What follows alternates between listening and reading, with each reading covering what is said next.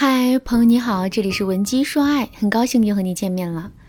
昨天啊，有位学员问我，老师，这世上到底有没有永远炙热、永不褪色、永远充满激情的爱情呢？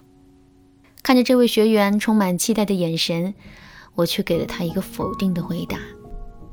我对于这位学员说，虽然我们都在渴望这样的爱情，但它确确实实是不存在的。听到这个回答之后，这位学员的脸上立马就流露出了一种失落的表情。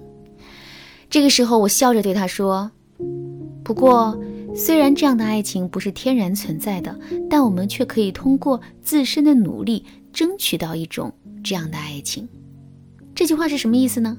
我来给大家举个例子：这世上有没有一间房子，它是永远不会落上灰尘，永远不会变脏变旧的呢？肯定是没有，对吧？可是这世上有没有永远保持干干净净的房子呢？肯定是有的。只要我们勤奋一点儿，每天定时定量的打扫，我们的房子肯定能够一直崭新如初的。其实我们的爱情也是如此啊！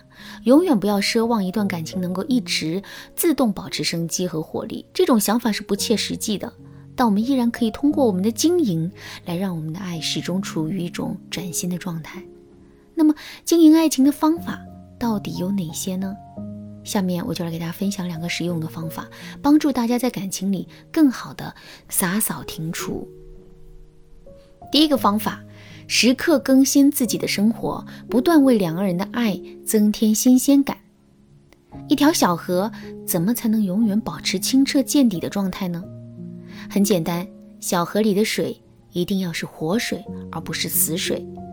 如果小河里的水从不流动的话，时间久了之后，河水肯定是会变质的。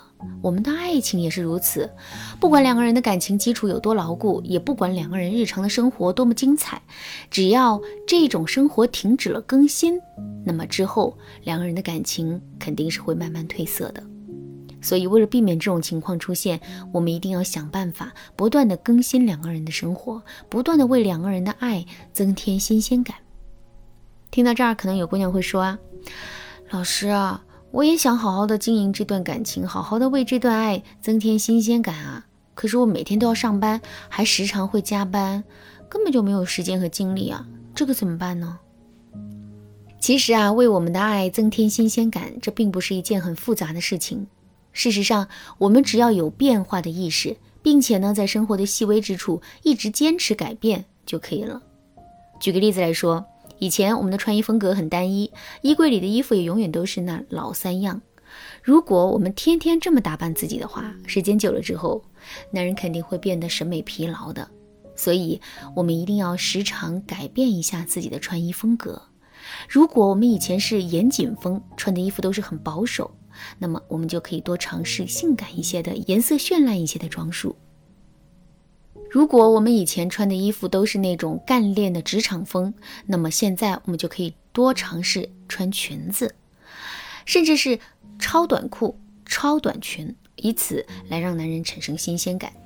另外呢，我们平时的一些配饰也会对我们的形象产生很大的影响。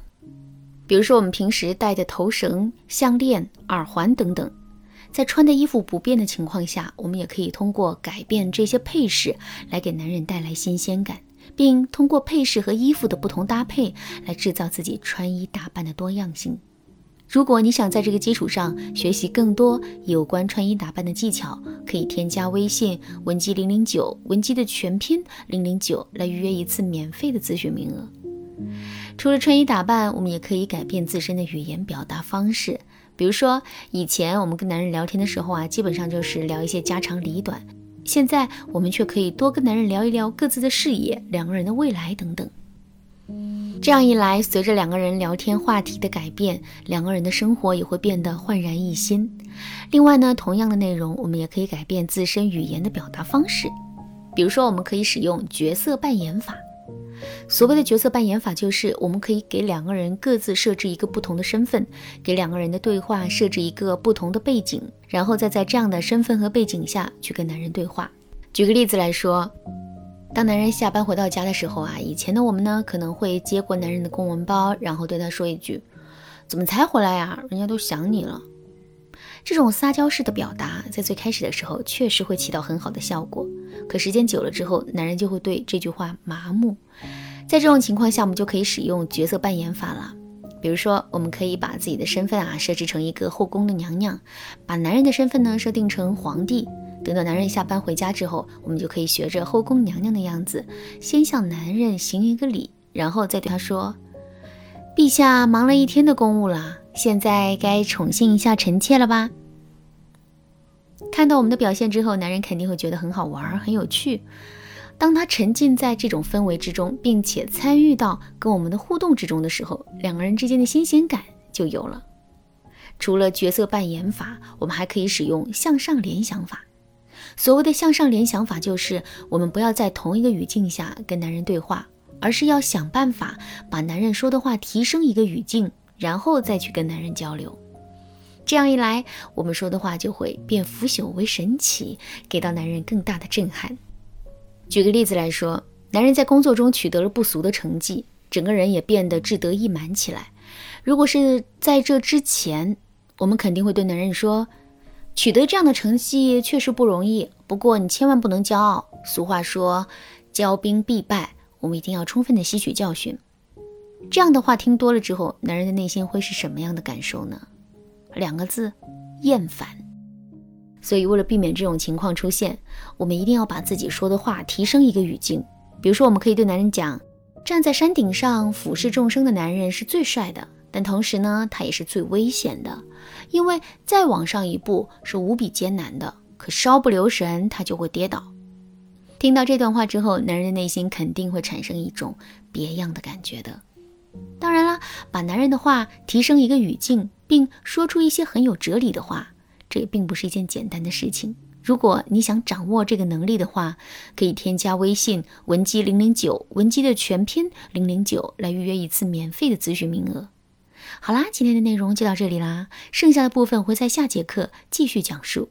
文姬说爱，迷茫情场，你得力的军师。